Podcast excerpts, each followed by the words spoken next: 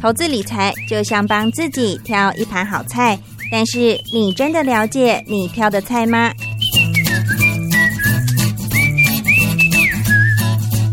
想要变得更成熟、更有智慧的女人，开创不一样的人生吗？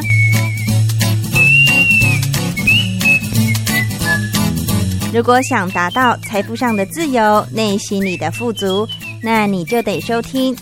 才女养成记》。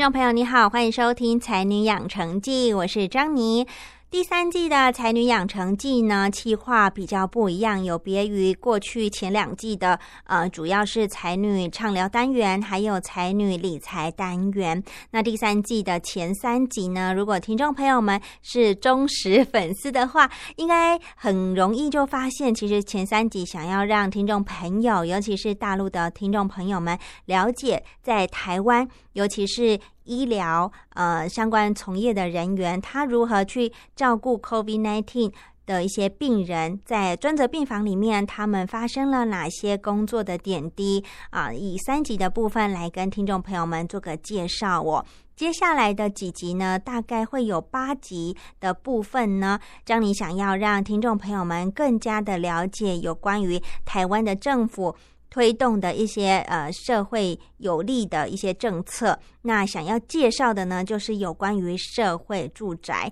那社会住宅呢，其实简单来说，就是让呃政府透过盖房子，或者是跟这个民众。租房子来给需要的一些呃低收入户或者一些特殊境遇的一些人民们可以申请，那用比较便宜的租金来住到一个相对来说空间比较大、环境比较好的房子。所以呢，张妮特别邀请已经入住在不同社会住宅的呃民众们，一样是各领域的才女哦，他们上节目来分享，诶，他们是如何申请社会住宅的呢？而且张妮这一次请。引来的不同的来宾，其实他们有一个共同的特点，就是他们都是透过清创计划申请，然后住进社会住宅的，所以他们必须要有一些呃特别的本领啊，特别的技能，才可以用不一样的计划方式住进来。所以呢，今天的节目当中就是社会住宅的第一集，想要跟大家做个分享。如果你也很好奇，诶，台湾政府是如何推动社会住宅，以及为什么要推动社会住宅的话，那就接着听下去喽。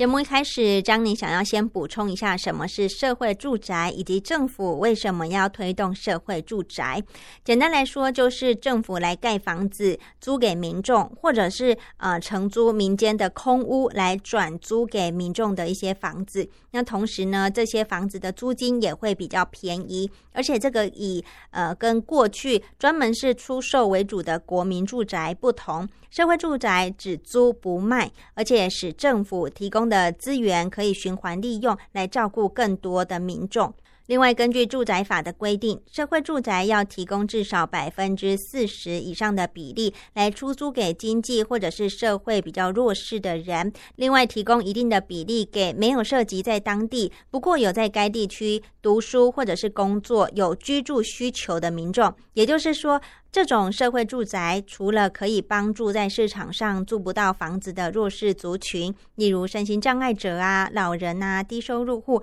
或者是特殊境遇家庭之外，也同时可以照顾青年族群他们在就学就业的居住需求。那政府到底要如何去推动呢？目前台湾的政策是八年要新建二十万户哦，啊，为了达到这样的目标，所以呢，内政部就积极的修正住宅法，以新建十二万户以及包租代管民间空屋八万户来分别达标。那所以呢，刚刚有讲到嘛，八年二十万户，所以这个计划是从啊民国一百零六年到一百一十三年之间。这期间来完成第一个阶段呢，就是在一百零九年的时候达到说政府直接盖四万户，然后包租代管四万户，这样就八万户了。那第二阶段的目标就是从一百零九年到一百一十三年，要继续完成新建十二万户，然后包租代管八万户，这样总计就会二十万户了。好，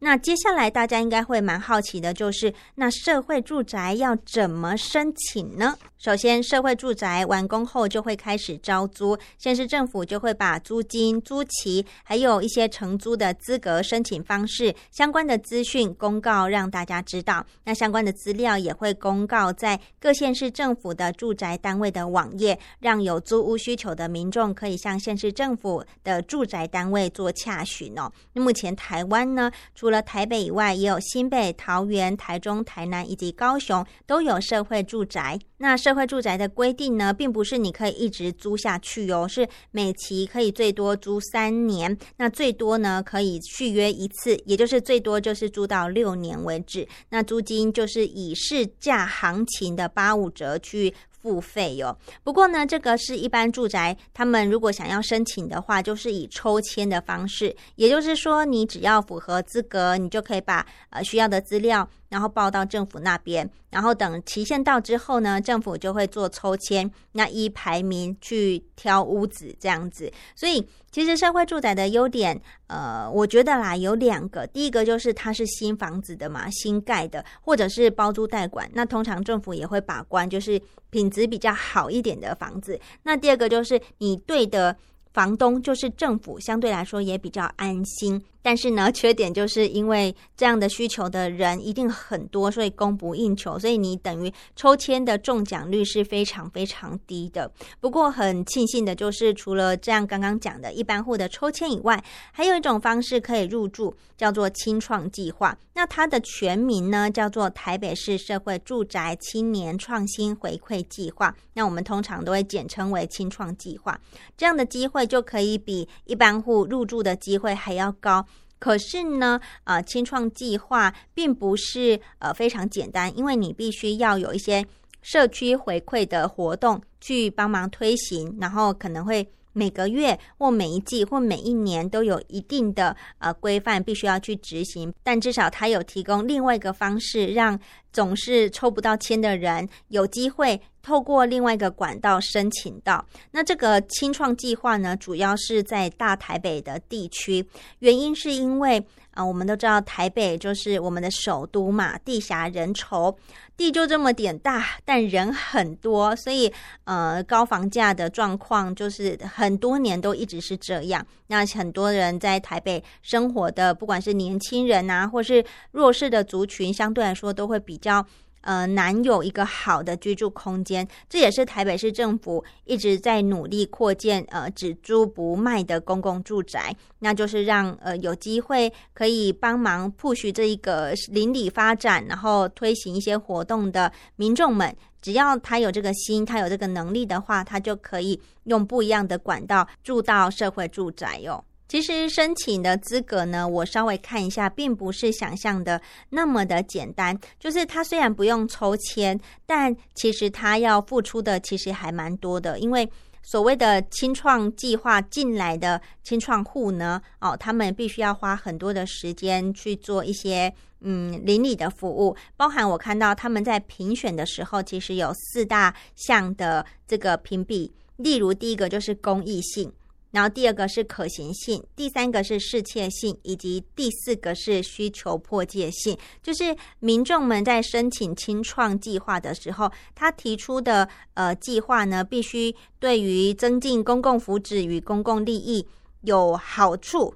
但清创户并不是入选完后就 OK 啦，可以一直很轻松，并不是这样的。他们必须要不断的去呃付出，然后不断的去相互合作，而且呢，他们其实每年都必须再一次被检核，就是他们有没有达标他们所提出的一个计划哦。这也是为什么之后有八集会特别邀请这些清创户的。居民们来分享说，他们实际在住进社会住宅还有服务的过程中，诶，遇到了哪些部分的问题？例如，他除了要对邻里以外，他还要对政府，所以他等于是两方中间的桥梁。我相信有很多的故事可以做个分享。那为什么会有这样的清创计划呢？其实，张你想要补充，就是政府的目的是想要让住进社会住宅的民众们，他们有一个。更好的一个社区环境，然后同时呢，也让原本在那一区附近的民众可以更了解，哎，社会住宅是什么东西？那这群人他们有一些不一样的一个互动，让彼此可以更了解。所以呢，第一集邀请的呢，就是位在我们台北的。南港区东明社会住宅清创户许丽如小姐来跟我们分享有关于她成为清创户之后如何实践，以及遇到了哪些困难哦？那我们就接着听下去喽。哎呀，买这个好了。哎，不是，那个好像也不错哎。你又看上什么东西了？我看你出手真阔，该不会每个月都当月光族吧？怎么了吗？赚钱不就是要花吗？你说对一半，但我可不想一辈子都得拼命工作，老了没半点积蓄啊。那要不然你说说看，你都怎么做？我都有在听一档节目，叫《才女养成记》，来培养我对投资理财的敏感度，稳稳赚被动收入啊。哦，听起来蛮有趣的诶。有时候也会听到台湾不同领域的女性分享她们工作的大小事。哦，是哦。而且最近节目刚好在办听友活动，我期待好久啦，想写信给主持人张妮，跟他分享我的心得，希望他觉得我写的不错，就有机会收到来自台湾的礼物。呃，那男生也可以参加吗？当然可以喽。怎么参加呢？两个方式，你可以写信寄到台湾的北门邮政一七零零号信箱，或是电子邮件到 lily 三二九小老鼠 ms 四五。点 highnet 点 net，那我要写些什么呢？可以分享你对哪一集节目内容印象深刻的原因，或是对两性平权的看法，或者有关两岸经济问题的剖析，就可以参加听友活动征选，最少要两百字哦。记得截止日期到七月三十号哦。那我得赶紧再去 podcast 重听一次。拜喽！别忘记要在信里写上姓名、年龄、性别、职业、邮编及地址、电话，还有记得注记“才女养成记”收哦。知道了。根据过去听友报告调查显示，相对男性听众来说，女性的听众人数较少，所以今年我们特别计划“才女养成记”这档节目。希望借由理财单元与畅聊单元拉近彼此的距离。张妮准备了来自台湾曾经获奖的 Charm Villa 小金鱼茶包，希望能听听你们对节目的想法。只要您用心给予回馈，就有机会得到礼品哦。期待您的来信。好的，今天邀请的呢是位在台北社会住宅的东明社宅的清创户徐丽如小姐，来跟我们分享关于他们在清创过程当中，呃，办了哪些活动，以及她为什么会申请东明社宅的原因呢？首先，我们先欢迎徐丽如小姐，徐小姐你好，你好。接下来呢，我想要请徐小姐来跟我们分享，就是其实算是台北的社宅，其实应该是从一百零七年逐渐开始。对，然后你是从 一百零八年左右入住的，你算是住在社宅比较早期的那一群人，对，尤其是呃一开始就是开始起步的人，有相当多的经验可以跟分享。本身就是住在东明社宅附近的人吗？呃，不是，我应该是第一个基地健康社宅。妈妈目前就在松山区。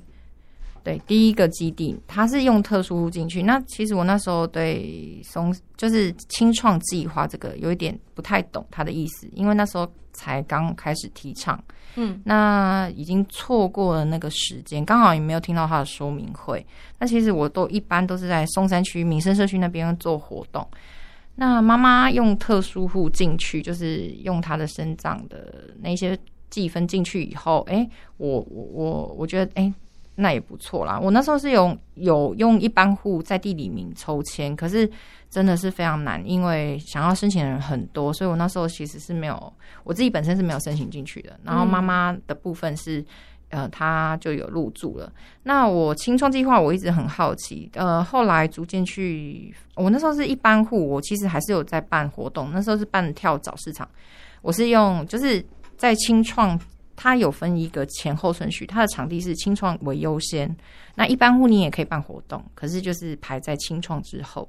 所以我在健康陆陆续续有办了几个活动，那其实我觉得可以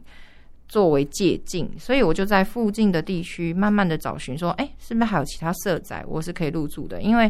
呃，我婆家部分我们是四代同堂，真的已经住不下，因为太多了，十几个人，其实就算家里还蛮大，六十平。可是真的是住不下，所以小孩逐渐长大，我就开始哎，就看后面文山区有一点远，万华万华也有一点远，所以那时候东明是在南港，刚好先生有在那附近上班，所以我们就去勘察一下场地。所以我们大概从他地基的部分，我们就看到他一路这样盖上来，大概等了将近两一两年的时间，他完成的时候，然后刚好清创已经走到比较成熟。他有好几个说明会，我们都去听，然后到第四个基地，我们就决定就是提出申请。那其实那时候真的是势在必得，因为人就是小两个小孩，我们四个两大两小挤一个房间，真的是挤不下，所以那时候就是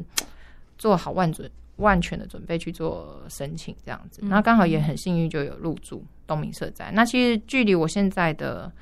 呃就是上班的地方跟婆家其实大概十分钟，不会算太远。嗯，对对对对。所以从那时候住到现在，已经嗯算是三年多了。嗯啊，健康是走到第五年，是妈妈在那边。然后呃，东敏的部分，今今年是第三年。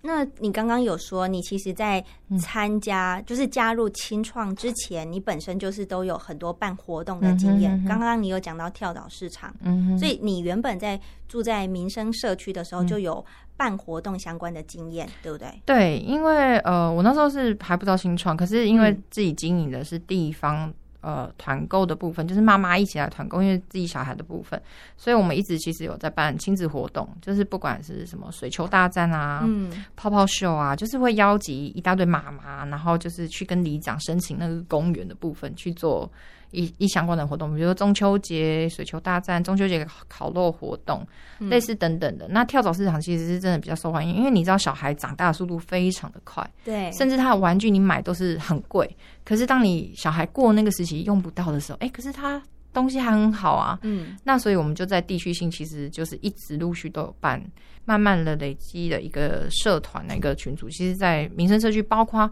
呃，万圣节其实民生社区是一个很特别的美式社区，所以他来办万圣节其实也不输天幕，嗯，只是没有那么大型啦，因为就是看店家的参与度这样。然后，所以本身你就是，其实你在家住清创之前，你你就一直有在经营这些邻里关系呀，或者是跟邻居们互动。尤其是妈妈们感情都还不错，对对对，对，所以这也是算是无心插柳嘛，就是你本身有小朋友，然后有看到，其实大家都有类似的一个需求，对对，所以我其实，在你要提清创这个计划的时候，其实有很多人是。没有办法，不知道从哪一个着力点下手。对，我不知道我可以为这个社区做什么，所以我那时候我把它误解成：你今天会要修水电，你今天要会呃很多才能，比如说你是木工，好了，假设你是有专业技能，你你是懂电的，懂就是哎，它是需要一个很难的。可是对妈妈来讲，妈妈能会什么？嗯，哦，后来比较了解说，哎，其实不要，你只要贡献吉利，你会帮，比如说你是理发师。你可以提供你的技能，就是帮小朋友剪头发，或者你是一个安亲班老师，嗯，你可以为社区的小孩就是做客服的动作。对，你可以呃，比如说你是个图书馆管理员，或者是你可以好好想想看你你的现在工作是否可以跟就是你可以为这个社区贡献什么。你也不一定平常工作的技能，你可能哎、你本来就对盆栽很有兴趣，你很会种花，嗯哇，那我就可以去辅导，因为他们很提倡那个什么屋顶农场，你可以带居民去种，比如说，呃，我就是那个绿植物杀手，我可能种什么都死掉，或者是我养什么都死掉，是或者你对养狗很有兴趣，那你就可以号召说，哎、我们可以带狗一起干嘛？甚至你是一个导游，你也可以带居民说去办一个旅游活动。那这些都是真的，你要加入这个社区，知知道知道居民需要什么，其实你的着力点就会把比较快。可是当我要提出这个计划，如果我没有清创的前辈在前面带我的时候，其实我是不知道怎么下手的。所以我是入住健康的一般户以后，我可能已经具备了这些活动的经验，可是我不知道政府需要刚好是这个，所以我就刚好去请教说，因为他们其实我们在提案的时候，其实都会被录影下来。那其实你们就可以上网去看看，哎、他们当初的提案内容是什么，可以去参观，甚至有人你可以找到青创去辅导你去写这个计划，其实都是比较可以入选的。比如 key point，比如说，哎、嗯刚好评评审也说，哎、你你刚好跟青这个青创很熟，那他其实就可以传递你很多经验，其实就是一个辅导。他们现在有一个辅导团队，甚至现在也有青创变成青创种子，嗯他可以去当就是后面基地的老师，去辅导他们，去告诉他们，哎、我们办什么活动会遇到什么问题，那政府部门需要是什么，那我们可以提供的有有什么会比较好着力。嗯，所以听起来就是一开始你是呃，因为妈妈的特殊户嗯身份，先入住到健健康康这个嗯社会住宅。健康社会住宅是它的名称嘛，对不对？对对对对，对，然后呃，你先以一般户，然后有机会可能比较呃认识到青创户他们嗯到底办了什么活动，到底在干嘛，嗯嗯嗯然后慢慢的了解。等这个东明社宅有开始准备要征选了，有一些事前的一个活动，然后你才慢就开始准备，然后也是根据过往的一些办活动的经验，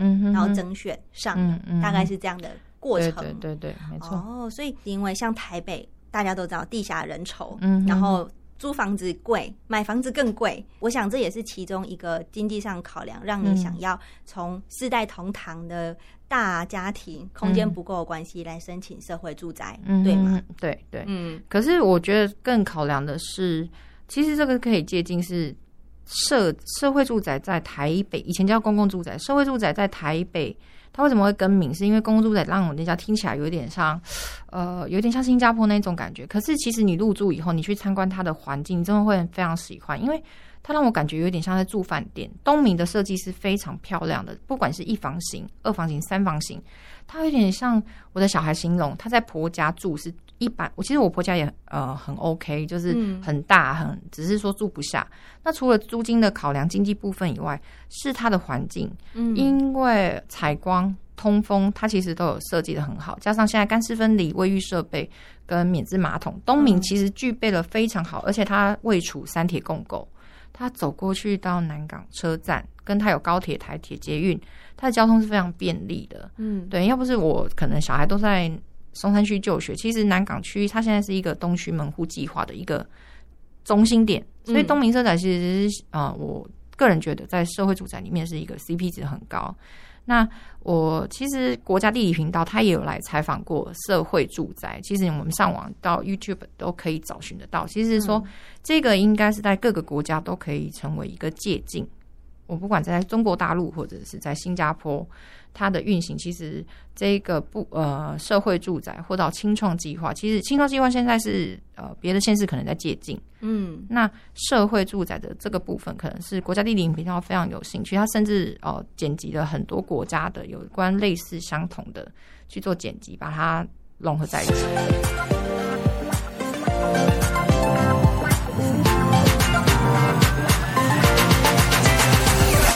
什么那么多人愿意申请清创？那一定是清创有一些诱因，所以才会跟一般户不一样。嗯想当然，清创必须要再做一些额外的事情。那我想请你分享，就是清创户它有哪些好处，所以让你当初想要就是特别申请，有别于一般户呢？嗯，真的那个几率是非常低的，因为可能现在好申请，所以大家可以同时投递很多。那真的要入选，就是被抽签抽到是蛮难的一件事。所以清创有一个优点是，我那时候觉得我势在必得，因为我可能拥有很多办活动的经验，它是可以让你优先可以确定说，哎、你到底有没有把握可以入选，你可不可以就是搬进去这个社会住宅？那优于一般护士他有拥有优先选房，就是我像我妈妈是一般候选。呃，补选就是他们可能是已经挑剩下，因为他的选房制度的关系，妈妈只能选就是剩下的房型，那可能我就没有那么喜欢。是对，那青创户是比较，当然他牺牲了这么多的状态下，唯一 我觉得很特别，嗯。比较就是优先选房，就是说在一般户还没入住之前，他因为要先入住去帮一般户做服务，对。所以他有优先选房的权利。这样，所有的住户当中第一个选的顺位，他应该是更大的点，他是说不用透过抽签的方式嗯。就可以入住。对，因为抽签就是比签运嘛。是。对对对，那你那时候是选几房的？三房，因为我有那时候入住的时候是两个小孩，哦再加上我两一对夫妻，所以男女生就让他们各自一房，对对这样子。那租金是一样的吗？还是有减免当然？呃，租金你不同房型就当然是越多房型越贵。嗯可是呃，社会住宅它又分成有租金补助嘛，有一阶、二阶、三阶。到嗯你、如果当你收入很高，是没有达到补助的标准，就是全额给付。嗯，可是优于周边大楼、电梯大楼打八五折，其实就算你没有到补助，周边行情也是有八五折。那是以三房来说，还是比不是社宅的房型还要再便宜一点点。呃，因为我们是二阶，所以嗯其实这样的租金，台北市大概我参考附近的行情，三房都要到达两万八至三万嗯左右。那几乎就是色彩已经本身就打八五折，那再加上租金补助，其实就是你大概除以二，大概抓除以二。OK，既然讲完好处，我们就来讲嗯实际我们要。因为这些 bonus 要多做哪些东西，嗯我觉得这也是听众朋友们最好奇、最想要知道的。嗯因为那时候是报的，就是因为你有办活动的这些嗯才能、这些经验，所以嗯入选了嘛，对不对？那实际到这个东明社宅入住之后，就开始要办，实际办一些活动。第一个办的哪个活动呢？呃，撇开政府要求我们给我们的第一个任务入错趴，就是去欢迎哦我这些入住，因为我们比他们更优先入住的一般民众入错趴这个任务以外，嗯，我第一个正式办的活动应该是万圣节。我想要把在民生社区的经验复制到东明，其实不容易，因为你没有在地经营的关系，你算一个新住户，你如何去跟那些店家要求他无偿提供糖果这件事？那我们就只能打着说，哎、我介绍我的邻居来你的店家，他以后就知道要来这边消费啊，什么什么。其实万般起头难，都是从零开始。嗯包括我也想要把，哎、我跟我有在民生社区办戏院，就大家一起去看电影啊那种戏院，然后。哎，变装修，那可能那时候可能很流行《冰雪奇缘》，那就每个女孩都穿着《冰雪奇缘》去看电影，那很酷。可是你要怎么把一个地区的经验再复制到另外一个地区，其实还蛮难的。那万圣节其实我当然也出动，因为我说距离只有十分钟，我有出动一些民生社区的民众来帮忙一，起帮忙。就是当庄脚的感觉，就是让这个活动感觉哎、人还蛮多的。嗯那到第二年，可能呃店家就比较知道有这个活动，他们就哎、就答应的比较爽快一点。嗯那加上说加上清创的也会出来，就是哎、我也可以来设摊，我可以让居民有一点闯关，就是除了走秀以外，哎、走走秀其实就是走一走，要要糖果就没了。嗯那现在清创就会出来说设一个万圣节闯关，哎、你可以打鬼，有那个三 D，你可以去打鬼，你可以射箭，你可以去射鬼，什么就是清创伙伴必须要一直去想尽办法，就是哎、让感觉这个活动是丰富的。当然，我第一年还是单打独斗，因为大家都不知道彼此清创伙伴能怎么样合搭。配啊，对对对，嗯所以他们其实是那时候有点像帮手一样。嗯所以他们也会担心说：“哎、姐，你需不需要帮手？”其实，因为我之前可能在民生社区，我说没关系，没关系，哎、你们来一起玩就好了。那第二年就会比较知道怎么做，甚至现在万圣节就会变成我们的就是东明每年就必须举办的活动。对应该也蛮多民众会变成哎、有点期待每年十月左右的万圣节，嗯像他们第一年有圣诞节，嗯就有个耶诞老公公会来让小朋友换礼物啊，那些圣诞节。那第二年没有，可能就是伙伴哎、可能有点忙了。第二年没有，那伙伴哎、居民就会说，为什么今年没有圣诞节。哦，，对，可是万圣跟圣诞其实是距离非常近的，就对你们来说，其实负荷量还蛮大的，很大啊，因为你的嗯。事前工作、事前准备，因为那些都是需要布置场地布置啊，嗯，然后场地回复啊，然后邀约啊、制作海报啊，那些都其实是花呃清创还蛮多时间去做这件事。除了办活动以外，其实背后无名英雄，其实有一些人他是不会出来办活动的，他是嗯可能是平台，他是负责呃民众的居民一般的报名系统。然后去整理名单，然后去帮大家设计海报。这些人他可能是不露脸的，那他就是隶属我们的平台组。那我们可能是活动组、公关组，每个人身上除了公部门以外，我们其实办活动或者是有教导课程，其实每个人的分到的工作其实是不一样的。所以其实要执行的时间，其实如果要申请清创，真的要有心理准备，不是说哎、你新申请进来就没你的事做，或者是你当初为了申请进来，那你就跟政府开了很大张的支票，嗯嗯，这些支票你如果之后没有兑现，政府是会一条一条抓出来，为什么你没有做？到你说的，对对对对对，你可以。你可以慢慢的滚动式修正，可是你不能开了很大张支票，可是什么都不做，嗯想要跟一般户一样，是就是我们是逐年每年每年的检核，嗯那没有过是真的会就是跟你说再见，就请你搬家。呃，你刚刚有说，就是会吸引很多附近的住宅一起来参加活动，所以来参加的民众不只限于住在社宅的人，对住在附近的里民、居民都可以一起来共享盛举。对，青创会去邀请当地的里长，然后会去嗯告诉他说，那我们之后有很多活动可以邀请周边的里民，或者是我们在办活动的时候，里民刚好经过，其实他们都会说，哎，你们在干什么？嗯那我们可不可以参加？甚至其实现在网络的时代这么流行，他不一定要居住在东明里面才能知道我们活动。现在可能就是上脸书啊，嗯上 Line 啊，有 Line at 都会，他们就是推播，就每个月青创会整理出来说我们这个月有什么活动。其实周边里民只要，甚至民生社区他也会看，哎、我只要时间可以，我可以过去，因为他们就会觉得，哎、还蛮近的，他们来。那现在地下停车场都很方便，他们开车带小孩来参加，其实都是很便利的，所以其实都没有局限说只有居民能参加，只要附近邻里或者甚至其他基地想要彼此交流也都可以。就算你很远，但你想要一起来，也都非常欢迎。对对对对对对，哦只要你知道这个活动资讯，都 OK 非常欢迎。你本身还有自己的工作，还是就是主要 focus 在这里呢？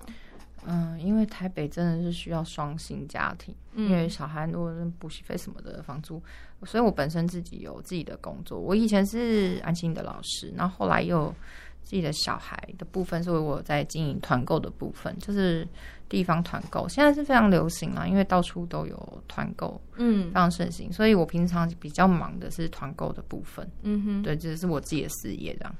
对，所以等于两两头都要兼顾。嗯，没有，应该是三头，因为我三个小孩，今年有三个小孩对，因为入住东明以后，那时候觉得小孩都大了，所以嗯就趁还可以生的时候再生一个小朋友来我呃陪伴就是陪伴。没有，我那时候就预计生三个，只是真的一直都很忙，但真的也是住不下，所以那时候就一直延宕到入住东明。其实我们三十五户的清创，嗯我们今年哎陆陆续续已经快诞生。他七八个小孩哦，这样的比例是很高的，对对对。所以社会住宅其实有我们国家这种少子化，其实是蛮蛮危险的嘛，因为国力的问题。所以其实嗯社会住宅也一方面可以解决年轻人在教育小孩部分，那租金压力没有那么大的状况下，其实还蛮高生育率的。清创其实还有一个呃宗旨，就是要让李明跟政府之间，你们就好像是中间沟通的桥梁。所以嗯你除了面对李明啊办活动执行面的部分，你还有另外一个面向，就是要面对政府。那我嗯相信政府不管是哪个国家，它都是公部门，所以。做起事来必须有很多的呃程序，好，嗯我们讲是程序，就是很多步骤要执行。在面对政府这一部分呢，你又遇到了哪些？哎，你其实原本你没有遇过之前，你没有办法想象的，有没有什么事情？因为在加入青创之前，如果一个人办活动，其实很单打独斗，就是我决定的事情，我可以马上执行。当然用的是我自己的经费，或者是报名参加者他的报名费，所以我是比较快可以决定很多事情。可是，在面对公部门的状况下，因为你用到是公经费，对，或多或少，可是你就必须要小心的执行，因为这些都是要核销，对，所以在等待的时间会比较长。嗯，然后能不能被政府核可？比如说我办这个活动，政府会不会考量现在疫情严重，或者他允不允许？然后他有很多规范，比如说你一个场地几平大，限制多少人，保险等等各方面都是要面面俱到，所以在执行方面必须要呃要等待一段时间。嗯所以我们的计划几乎在年初就已经提出来了。嗯那经费我只能预抓大概，然后让政府去核可。那它核可下来，可能又需要一段时间，所以呃，在这个排程上都是比较困难一点的。办公家公部门的活动真的是需要耐心、毅力，还有你就是要有热情啦，真的真的，不然没有热情的话，真的是很难延续这一份。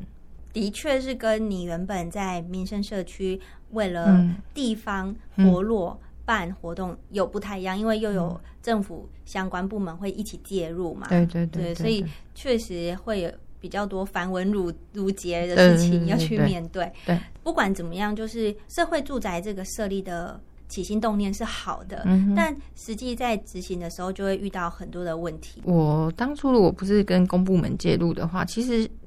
就是小朋友跟家长的回馈，他是会很直接的。嗯他就会在比如说呃，我拍了很多照片，提供给家长去下载，他就会在下面留言说哇，我觉得这次活动好棒哦，哎，小朋友很快乐什么什么的。可是，在居民部分，因为我们有自己的平台组，其实你跟居民的回馈可能没有那么直接，就是说哦，他顶多说哦好棒，然后他来参加完就结束了，嗯或者是哎政府部门觉得哎这个也是列入你的考核之一，嗯就有一点是在不是为了热情，就有一点，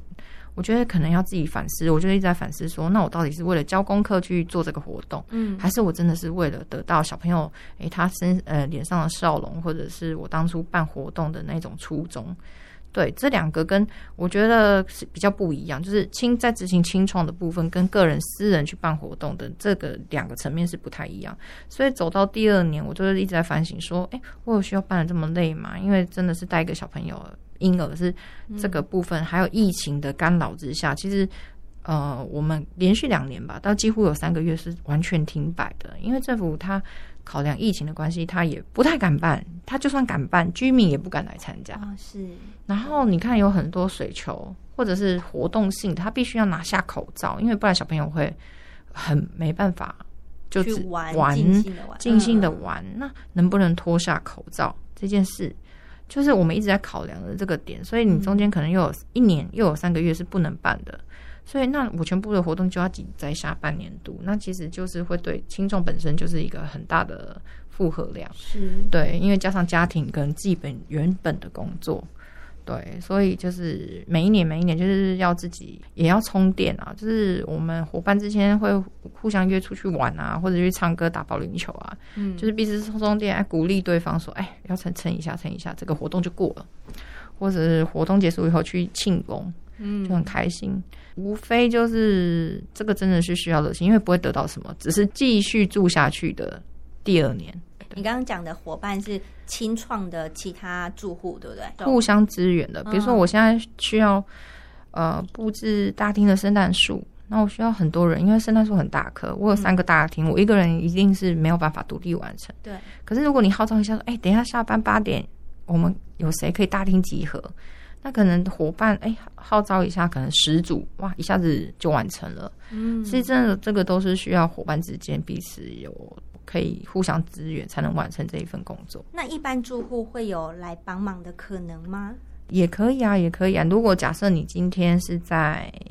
就是一般户的群组去问，也是会有人愿意下来帮忙。可是我觉得他们可能真的是疫情关系，第一年比较多这种状况，就比较多住户愿意下来帮忙。第二三年应该是疫情，大家好像就是比出现的比较少，所以我们遇到疫疫情真的是东明刚好入住的时候，遇遇到这个二零二零的疫情是嗯比较难执行的。可是就是政府在政府还 OK 的状态下，我们就是尽量配合。现在甚至到跨基地，就社宅跟社宅之对间，对，这个是政府比较乐见的。嗯哼，对对，就是不用一直 focus 在某个社宅或者在自己的社宅里面这样。嗯，您也有提到，就是呃，并不是一住就可以继续住，它是有个每年检核的一个机制在运作。对，没错没错，就是像东明举例来讲，是每年的三月份，它就是必须有一天一整天，政府包括政府官员，然后辅导团队，他就会来请你做一个报告，就报告今年有一个简报，报告你今年做了什么。然后政府的人员他会觉得你需要改进的有什么，然后他觉得你执行的频率有没有跟你当初年初提出来的计划有符合，那他会问你说为什么？诶，假设你今年今年比较少，那为什么你没有做到的原因是什么？嗯嗯那来年可不可以再改进什么？那他就会给你一个分数评比。那这个分数评比是决定，也会我们会收到一张有点类似成绩单，它会有个 A、B、C、D，然后他会决定你第二年可不可以续住下去的。所以其实一般户比较不了解，一般户其实是要稳稳的住六年，不要做出扣点，达到一个满点，他必须被赶出去。其实只要做出不违规，他都是可以住满的。那嗯清创其实是每年每年都要去执行这个事情，嗯有一个压力在，所以这是 push 我们必须要去执行你当初提案的，所以不是住进来你想要去做这个支票越开越大。上其实他有一直提醒大家，你在提出这计划，不是你纸上谈兵讲的。哇，我可以做到什么？真的，你住进来以后，你会发现你的时间真的是不够用。嗯对你真的常常要利用半夜，哎，小孩睡着了，哦，我明天还没上班之前，下班时间真的都是每个青创伙伴利用下班的时间去做这些事。而且如果是像你刚刚讲的一些大活动，还必须大家一起框出共同可以配合的时间，对然后来还要做意见很难呢，而且还要投票意见调查。比如说，我们要开一个双月会，大家就以投票数最多的那个晚上，或者甚至你要牺牲一个假日，比如说礼拜六、礼拜天，他当他要办大型活动的时候，嗯你就大家投票，哎、我哪一天可以？那当大家投票那一天决定那一天了，如果你不行，你就变成要请假，请假你就也是要列入考核的哦，就是说，哎、变成你那个分数你可能就没办法拿到。嗯所以就是在家庭新创跟这个都是需要取得取得一个平衡点，不是说住进来就哇相安无事。对对对对，所以就是我觉得，如果结婚的人，可能夫妻双方也要彼此商量，说哪一个人要投入清创活动，哪一个人要兼顾家庭，不然这个其实是比较容易失去平衡。嗯。失去平衡的状态下，就会哇一蹶不起，可能就活动都没有办。那你可不可以跟我们分享一个大型的活动，嗯大概要出动多少的人一起来做这件事情？呃，其实我以这样子这么多年的经验，我们其实现在会分成大、中、小型活动。嗯小型活动就是一般上课啊，我可能就一个教室，然后呃，可能十组人十组个居民，那我可能出动我自己本身一个老师，或者是哎再请一个伙伴来当助手，这样就可以嗯 handle 这个小型的。中型大概我们现在办到就是万圣节，这个可能就要出动到五到十组的清创伙伴。有统计过，呃，一起参加的人数大概多少吗？有大概要落在一两百人，哇一两还蛮多的耶。嗯，因为你要看场地会设限嘛，像东嗯明它的场地是比较长狭型的，在穿廊是我们比较喜欢，是因为它不会淋到雨，它就在两栋楼中间的一个穿廊，嗯。所以我们预备方案也要设得很好，因为不太想要去租帐篷或什么，因为要出动人力什么去租呃，可能跟新义房屋借帐篷，所以我们就会在那一个你还要考量，所以都会有丈量的清创，他会去用呃丈量说哦我的那个大小有多大，我框列起来活动的范围，然后出动的组数，哎，我现在好万圣节哦，我现在征求伙伴，我只能容纳五到十组的伙伴去设摊，因为我还要算进去来参加的民众大概是。啊，那我报名可能就只能报名几个人，他会有个报名的上限。嗯哼，那政府其实也会规定大概几多少的平数，然后能报名的人数，其实都在。所以其实真的没有我们一般私人办活动那么的简单，就是你要看准规则，要算好。嗯，那大型活动，如果是以一个社宅的大型活动，当然就是入错趴、过年的年兽趴，这种是否整个大社宅的，整个社宅都必须来参加，或者是邻里会来参加，这个可能就会规定全员出动，这三十五组的青创必须都要出席参加，如果不参加就请你请假。那更大型的、比较高规格的，就是跨基地活动，出动的组数可能就会高达几十组，因为你要 for 呃来自四面八方的人。